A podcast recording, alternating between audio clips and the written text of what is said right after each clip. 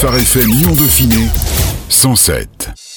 L'invité. Dimanche, le 9 octobre, la Scintillante revient pour une troisième édition. Cet événement, organisé par le Centre Léon Bérard au parc de Gerland à Lyon, vise à mobiliser contre le cancer. Octobre est traditionnellement le mois de sensibilisation au cancer du sein. Rencontre aujourd'hui avec le docteur Sophie Klingler, chirurgienne au Centre Léon Bérard, et Agathe Amadei, chargée de collecte de fonds grand public au Centre Léon Bérard. Bonjour à toutes les deux. Bonjour. Bonjour. C'est la troisième édition dimanche de cette scintillante. Au programme, une balade de 5 km au cœur de Lyon, de la marche rapide ou une course à pied de 9 km pour mobiliser contre le cancer. Alors comment une course peut-elle euh, soutenir chercheurs, soignants et patients? C'est très simple. Dans le cadre de la scintillante, en fait, chaque participant soutient à sa manière la recherche contre le cancer. Il y a deux formules d'inscription possibles qui sont toutes les deux couplées à un don. Donc soit la personne choisit une inscription immédiate et au moment de son inscription elle fait un don qui est de 30 euros, soit elle décide de faire sponsoriser sa course ou sa marche par l'intermédiaire de son entourage et dans ce cas-là elle ouvre une collecte en ligne et elle diffuse son initiative auprès de son entourage, que ce soit sa famille, ses amis, ses collègues, euh, ses clients, et elle tente de récolter des dons au profit de la recherche. Le minimum de dons est de 100 euros. Une fois les 100 euros atteints, le dossard est décroché. Qu'est-ce qu'il en sera fait de cet argent? Alors c'est très simple également, il sera reversé à la recherche contre le cancer qui est menée au sein de nos laboratoires à Lyon, sur le site du centre Léon Bérard, donc à Grange Blanche. Pourquoi participer à la scintillante? Quand on discute avec nos participants, il y a différentes logiques de mobilisation. Soit la personne est elle-même concernée par la maladie parce qu'elle a elle-même eu un cancer ou un de ses proches. Et dans ce cas-là, elle a le souhait de remercier d'une certaine manière le Centre Léon Bérard et elle a bien conscience qu'il est nécessaire de soutenir la recherche pour avancer dans la lutte contre le cancer. Soit on observe également des entreprises qui sont sensibles et qui souhaitent, par l'intermédiaire de cette initiative, mobiliser leurs euh, collaborateurs à la lutte contre le cancer et à la nécessité de, prévenir la maladie. Alors la course, c'est dimanche, mais il est encore possible de s'inscrire. Comment on fait pour participer à cette scintillante? La course a lieu le dimanche 9 octobre. Vous pouvez vous inscrire jusqu'au samedi 8 octobre inclus minuit sur le site internet lascintillante.fr. Pourquoi c'est important aujourd'hui que des particuliers ou des entreprises, mais qu'aujourd'hui finalement tout le monde soutienne cette recherche contre le cancer? C'est important parce que la, cause cancer, euh, ben, c'est tout simplement une cause qui nous concerne tous. Le cancer est la première cause de mortalité en France et la recherche coûte extrêmement cher. Au centre Léon Bérard, on collecte chaque année en moyenne 7 millions d'euros de, dons. Ça soutient directement la recherche qui est menée sur notre site, donc je le répète à Lyon, et euh, ça représente en moyenne 20% de notre budget. C'est dire à quel point euh, la recherche et les moyens que l'on doit mettre sur la table pour soutenir la recherche sont importants. Rappelons aussi que pour tous ceux qui sont peut-être un peu moins sportifs, il y a le village de la Scintillante à Gerland. Que va-t-il proposer ce village? Alors le village il est ouvert à tous nos participants mais également aux proches qui ne se seraient pas inscrits et donc qui n'auraient pas de dossard. On va proposer euh, différentes animations, euh, notamment musicales. Il y a un échauffement également collectif qui est proposé par nos professeurs d'activité physique adaptée. Et euh, tout ça dans la bonne humeur. On espère que la météo sera au rendez-vous. Un dernier mot pour conclure, Agathe, peut-être sur tous ceux qui seraient peut-être pas disponibles le 9 octobre mais qui auraient quand même envie de soutenir cette cause contre le cancer. Comment on fait? Soit vous voulez soutenir directement dans le cadre de la scintillante mais vous ne pouvez pas être présent. Dans ce cas, vous pouvez vous connecter sur le site, choisir la collecte d'un ambassadeur et faire un don directement. Ça le soutiendra lui dans sa participation. Autrement, vous allez sur le site centreleonbérard.fr et vous pouvez faire un don par carte bleue. Docteur Klingler, chaque année, donc, le cancer touche plus de 400 000 personnes en France et près de 160 000 personnes en décèdent. C'est la première cause de mortalité dans notre pays, Agathe l'a rappelé. Avec près de 40 000 patients pris en charge ici, le Centre Léon Bérard est le premier pôle de soins et de recherche contre le cancer en Auvergne-Rhône-Alpes. En France, 58 459 nouveaux cas de cancer du sein sont décelés chaque année. C'est Octobre Rose, c'est donc le mois de sensibilisation au cancer du sein. Quelles sont les causes de ce cancer du sein finalement? Pourquoi est-ce qu'on attrape un cancer du sein? Alors déjà la fréquence de la maladie euh, fait que la plupart du temps c'est un peu lié au hasard. Après il y a certains facteurs de risque qu'on peut rencontrer dans le cancer du sein. Il y a des facteurs de risque qui sont liés à notre environnement sur lequel on n'a malheureusement ben, aucune action, à notre mode de vie actuel. Il y a d'autres facteurs de risque qui sont euh, inhérents aux personnes. Par exemple, le tabac reste un facteur de risque de beaucoup de cancers, mais reste un facteur de risque du cancer du sein. Moins important que dans d'autres cancers comme le poumon, mais ça reste euh, quand même présent. Il y a également les antécédents familiaux qui restent également très présents. Par exemple, s'il y a eu des cancers du sein, surtout chez des personnes jeunes dans les ascendants d'un patient ou d'une patiente, il faut avoir un dépistage individuel plus marqué et également, euh, dans certains cas très précis, des mutations génétiques qui augmentent de façon très importante le risque de cancer du sein chez certaines femmes et surtout à des âges très jeunes pour lesquels elles ont un suivi euh, très précis et très adapté. Après, sur le plan euh, plus général, certaines prises hormonales, mais qui sont encore là très spécifiques, il ne faut pas craindre de la pilule ou des traitements hormonosubstitutifs qui restent des facteurs de risque mais extrêmement faibles et qui parfois ont bien sûr plus de bénéfices à être pris qu'à ne pas être pris. Le cancer du sein est donc le premier des cancers en termes de fréquence. Comment mieux le prévenir alors que le dépistage est déjà généralisé aujourd'hui pour toutes les femmes entre 50 et 74 ans depuis 2004 Aujourd'hui, on sait que le dépistage, malheureusement, c'est entre 50 et 60% des femmes font un dépistage dans le cadre du dépistage organisé. Donc, euh, comme vous l'avez bien rappelé, entre 50 et 74 ans. C'est vrai que ce qui est important, c'est de motiver les gens à le faire sur l'information.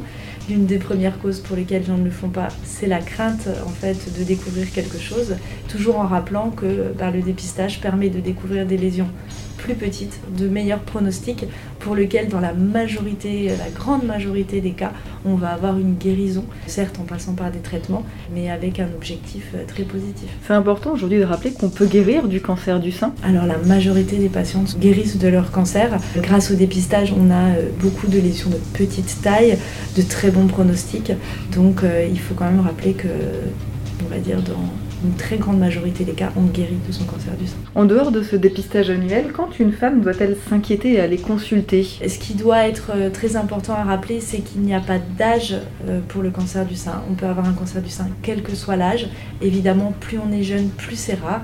Mais euh, même une patiente de 25 ans qui se palpe une petite boule dans le sein doit consulter Probablement qu'il ne s'agit qu'une lésion bénigne, mais il faut quand même consulter, c'est trop dommage de ne pas le faire. Et euh, évidemment, on, a, on rappelle toujours les signes les plus fréquents, bah, c'est la masse palpable, quelque chose, une petite boule dans le sein qu'on a senti. Également les écoulements au niveau euh, du mamelon, par exemple un petit écoulement de sang au niveau du mamelon. Il faut consulter, c'est pas forcément un cancer du sein, mais il faut consulter une déformation du sein, c'est-à-dire un petit faux pli sur la peau ou euh, le sein qui devient rouge ou le sein qui gonfle euh, de façon anormale par rapport à l'autre ou même un ganglion sous le bras qu'on se palpe alors qu'il n'était pas là avant. C'est tous ces signes-là qui doivent vraiment euh, mener à une consultation chez le médecin traitant habituel en premier lieu ou le gynécologue s'il est accessible et vraiment faire un bilan par mammographie, échographie assez facilement si on a le moindre doute, pas laisser les choses traîner. Le dépistage général à partir de 50 ans, mais ça peut toucher tout le monde. Comment est-ce qu'on pourrait mieux prévenir les cancers avant 50 ans? Ils arrivent aussi. Comment est-ce qu'on peut faire? Dans le suivi des patientes, elles doivent avoir un suivi gynécologique annuel. Aujourd'hui, c'est les recommandations. Et dans ce suivi gynécologique, il y a une palpation mammaire par le gynécologue. Parallèlement à ça, on peut inciter les patientes sans que ce soit anxiogène, sans que ça les inquiète trop, à au moins s'observer simplement dans le miroir euh, quand elles font la toilette et si elles remarquent quelque chose d'anormal. Et il y a également l'autopalpation qui peut être réalisée. Alors il ne faut pas le faire tous les jours. Faut essayer de le faire plutôt euh, quelques jours après le début des règles parce que c'est là où la poitrine va être le plus facile euh, à examiner. On va dire, voilà, il n'y a pas de recommandation précise. Il faut le faire de temps en temps, pas tous les mois, mais tous les 3-4 mois, se dire, bah voilà, je regarde un petit peu plus précisément. Mais là encore, faut pas que ce soit trop anxiogène. Si on est vraiment très anxieux, il vaut mieux euh, voilà, aller voir régulièrement son gynécologue, ce sera très bien. Comment se passe le diagnostic d'un cancer du sein aujourd'hui en France? Alors aujourd'hui, on va faire une imagerie par une mammographie ou une échographie qui va dire bah voilà, il y a une image suspecte, il y a un classement radiologique très précis. Selon ce classement, on va faire soit une surveillance à 3 ou 4 mois si vraiment l'image est peu suspecte ou si une image est assez suspecte, on va faire une biopsie, c'est-à-dire que sous anesthésie locale, on fait un petit prélèvement en radiologie d'un petit bout de, la masse suspecte et on va l'envoyer en analyse en anatomopathologie. Ça va être analysé, ça prend, on va dire, une huitaine de jours en moyenne.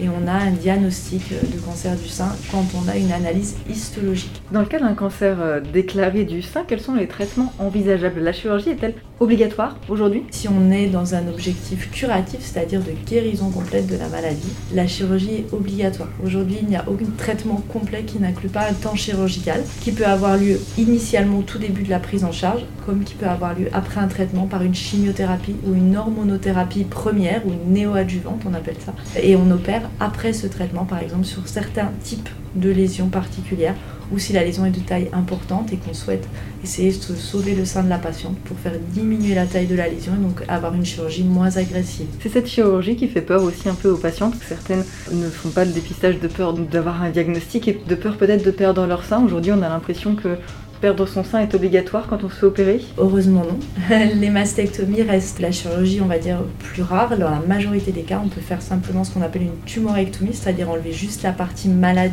du sein. Maintenant, dans certaines situations, on n'a pas le choix. On est obligé de faire une mastectomie s'il y a plusieurs lésions ou si la lésion est très volumineuse. Et dans ce cas-là, on peut, dans la majorité des cas encore, euh, proposer une reconstruction mammaire à la patiente pour essayer, ça n'empêche qu'elle aura sa mastectomie, hein.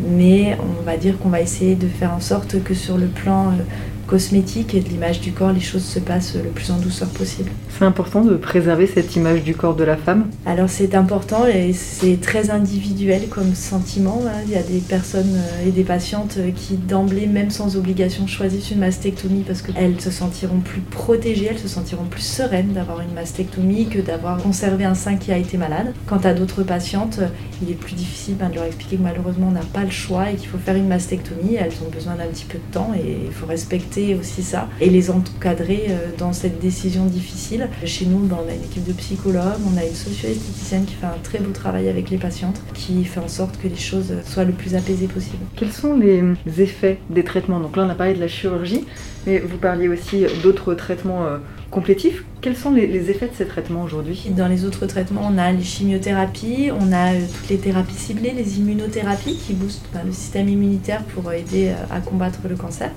Il y a la radiothérapie et l'hormonothérapie. C'est voilà, tout le panel de traitements qu'il existe dans le cancer du sein, on va dire toutes les armes thérapeutiques. Au niveau euh, de la chimiothérapie, ben, bien sûr, c'est un traitement qui fait peur, c'est normal. On entend toujours euh, des choses, mais des choses un petit peu négatives, mais c'est vrai qu'aujourd'hui, il y a énormément de soins de support, de traitements annexes pour justement faire en sorte que les choses se passent au mieux. J'ai plein d'exemples de patientes qui ont continué leur activité professionnelle tout au long du traitement, qui se sont jamais arrêtées, pour lesquelles c'était important. C'est pas une obligation, hein, je force pas les gens à travailler. Disons, c'est pour dire que si on veut continuer de travailler, si on veut continuer sa vie, ou au moins d'avoir des activités plaisir importantes, c'est possible même pendant une chimiothérapie. On conseille même d'avoir une activité physique régulière, c'est très positif sur la tolérance au traitement. On est plus fatigué qu'à l'habitude, mais ça se passe généralement bien. Et tout ce qui est les peurs des, troubles digestifs, des nausées, des vomissements, Maintenant, avec les traitements qui existent aujourd'hui, ça se passe généralement plutôt bien. La radiothérapie, c'est plus un effet local, euh, type euh, coup de soleil euh, un peu fort. Voilà, ça chauffe. Mais c'est rarissime d'avoir maintenant des pollueurs très importantes dans ce traitement. Alors que le nombre de cancers du sein augmente, la mortalité, elle diminue de moins 1,3% entre 90 et 2018. Comment l'expliquer? Alors, on s'en réjouit évidemment, mais comment l'expliquer? C'est très compliqué de prouver scientifiquement par une étude qu'on baisse la mortalité par le dépistage. Probablement que oui, on le fait, mais c'est difficile de mettre un chiffre. Donc il y a le dépistage qui est quand même plus efficace. On a aussi des appareils de meilleure qualité, on s'améliore tout le temps. Et la deuxième chose, c'est également au niveau des traitements. Actuellement, euh, on a de nouvelles molécules euh, qui apparaissent tout le temps et sur euh, certains cancers qui initialement étaient très agressifs, pour lesquels on n'avait pas de traitement ciblé adapté. Aujourd'hui, on a beaucoup de nouveaux traitements et qui améliorent de façon nette et significative la survie des patientes. Est-ce qu'on sait expliquer pourquoi le cancer du sein le premier en termes de fréquence Pourquoi c'est celui-là qui est le plus fréquent Non, on ne sait pas pourquoi la glande mammaire fait plus de cancers euh, que, que d'autres choses. On parle souvent des femmes, mais est-ce que des hommes peuvent aussi avoir des cancers du sein? Ça doit être beaucoup plus rare, j'imagine, mais c'est possible? Oui, alors c'est possible qu'un homme ait un cancer du sein. On dit qu'il y a à peu près 1% des cancers du sein qui sont développés chez les hommes. Donc on en voit par exemple chez nous, on prend en charge euh, quasiment 1000 euh, cancers du sein euh, par an. On voit des hommes avec des cancers du sein. On a des traitements qui sont également très adaptés. Le souci chez les messieurs, c'est qu'il y a peu d'informations sur le risque et sur l'existence du cancer du sein chez l'homme. Et souvent, c'est des diagnostics qui sont un petit peu plus tardifs parce que ben, on attend plus longtemps puisque une petite boule dans le sein d'un homme, ben, ça va pas forcément lui faire tilt d'aller euh, consulter. Mais après, au niveau du pronostic, on est à peu près équivalent euh, sur une maladie du même stade entre un homme et une femme avec les mêmes traitements. Il faut systématiquement, si un cancer du sein chez un homme, vu la rareté de la maladie, faire une recherche génétique pour dépister une éventuelle mutation chez ce monsieur et euh, pouvoir rechercher dans sa famille, par exemple pour ses filles, pour ses sœurs, et que leur dépistage soit adapté. Est-ce qu'un malade du cancer du sein aujourd'hui a des risques importants de rechute ou est-ce que une fois qu'on est guéri, on peut quand même être un peu moins anxieux et se dire que on peut mieux appréhender la vie? Ça dépend bien sûr de la maladie initiale, mais dans la majorité des cas, on a de très grandes chances de ne jamais récidiver et de continuer sa vie, d'avoir eu cet accident de la vie et de continuer sa vie ensuite le plus normalement possible. On a suivi pendant 5 ans auprès des médecins qui ont pris en charge la maladie initialement, donc l'oncologue médical, le radiothérapeute et le chirurgien en alternance, avec des mammographies des échographies qu'on fera à partir du moment où il y a eu un cancer du sein tous les ans et plus tous les deux ans, comme dans le dépistage organisé habituel. Et on a de très grandes chances bah, de ne plus jamais euh, avoir la maladie euh, qui réapparaît. Comment est-ce qu'on appréhende cette vie après cancer? Comment est-ce qu'on arrive à appréhender peut-être cette peur malgré tout de retomber malade, de retrouver sa vie d'avant? Est-ce qu'il est possible de retrouver sa vie d'avant euh, quand on a eu des traitements? Comment ça se passe? Alors c'est vrai que la fin des traitements, le début de la reprise de la vie normale, souvent le patient a un petit désarroi. C'est vrai que c'est un sentiment qu'elle nous rapporte souvent. Tout le temps des traitements, on est un peu euh, englobé dans le milieu médical chez nous, c'est très marqué. On prend vraiment les patients, euh, voilà, ils ont l'impression qu'on les suit et que tout d'un coup on les abandonne. Alors nous, on a l'impression de les libérer ils ont l'impression d'être un peu abandonnés. Et il y a beaucoup de choses dans les associations, dans la Ligue contre le cancer, de choses d'après le cancer, on va dire. De l'activité physique hein, adaptée, des groupes en fait de soutien, des choses. Et certaines patientes ont vraiment besoin de continuer à avoir ce contact. Et puis euh, d'autres patientes, justement, moins elles voient de monde qui ont été malades, moins elles voient de gens dans leur situation et plus elles se sentent mieux de reprendre leur vie normale, de reprendre leur travail, de reprendre leur vie sans trop y penser. Après, les consultations de suivi au début sont assez régulières, tous les 4 mois. Donc on a quand même un contact régulier avec les patients pour essayer bah, justement de les rassurer et de leur dire bah voilà ça va aller, il faut reprendre, s'il se passe quelque chose bah, on sera là et puis il euh, faut essayer d'être un petit peu plus euh, serein. Mais c'est pas forcément facile pour tout le monde. Vous qui voyez défiler beaucoup de patientes malades du cancer du sein, comment est-ce que vous avez l'impression qu'évolue la connaissance de la maladie par le grand public. Quels sont les préjugés qu'il faut peut-être encore déconstruire aujourd'hui? Je pense que la première chose, c'est déjà sur le temps chirurgical, vraiment la crainte de la mastectomie totale, c'est-à-dire l'ablation complète du sein. Beaucoup de patients pensent qu'elles n'auront pas le choix, alors que parfois on leur dit bah non, alors c'est vraiment euh, c'est le soulagement, euh, première consultation, euh, quand on dit bah non, on sera pas obligé de vous enlever votre sein, ça c'est vraiment quelque chose qui est important. On a plus de tumorectomie que de mastectomie, il faut quand même le rappeler. Et ensuite, vraiment la chose qui est importante à rappeler, c'est que chez les patientes jeunes, ça c'est vraiment un s'il n'y a pas d'antécédents familiaux, ben ça existe. On a plus de patientes qui n'ont aucun antécédent, qui ont un cancer du sein par exemple avant 40 ans, que de gens qui ont euh, une famille à antécédents très chargés. Donc ça c'est vraiment sur le dépistage qui est important. La dernière chose qu'on entend encore euh, de temps en temps et qu'il faut vraiment euh, dédramatiser, c'est la mammographie. Oui, c'est une irradiation, mais c'est une irradiation contrôlée. Et le bénéfice de faire un dépistage est bien au-delà et au-dessus que du risque d'avoir un cancer induit par le fait de faire des mammographies avec une radiation. Ça, c'est vraiment une crainte qui est importante. Et la dernière chose, c'est voilà, c'est de vraiment rappeler que dans la majorité des cas, c'est la faute à pas de chance. C'est pas quelque chose qu'on a fait dans la vie et de vraiment déculpabiliser les gens qui ont un cancer du sein parce que c'est pas leur faute. Quel serait votre mot de la fin s'il en fallait un? C'est très important d'aller se faire dépister. On a la chance en France d'avoir un dépistage qui est accessible, qui est, gratuit, enfin pas gratuit, mais qu'on ne paye pas en direct, qu'on paye pour nous et vraiment euh, d'aller faire la mammo tous les deux ans, même sans antécédents, et que si on se parle de quelque chose, et eh ben, il faut aller voir son médecin. Au pire, on aura une mammographie qui nous dira que tout va bien et puis on sera rassuré. Et faire le dépistage, même si tout va bien, le cancer du sein, ça parle pas.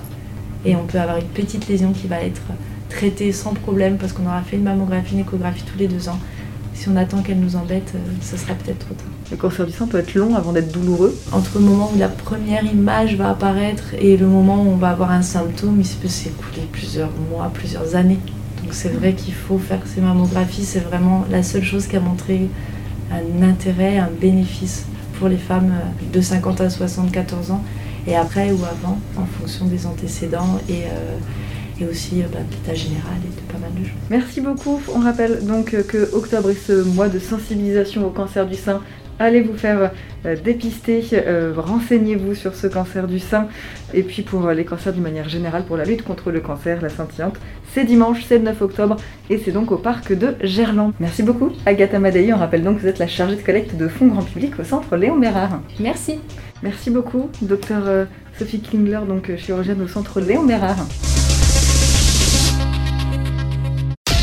Phare FM Lyon Dauphiné. 107 107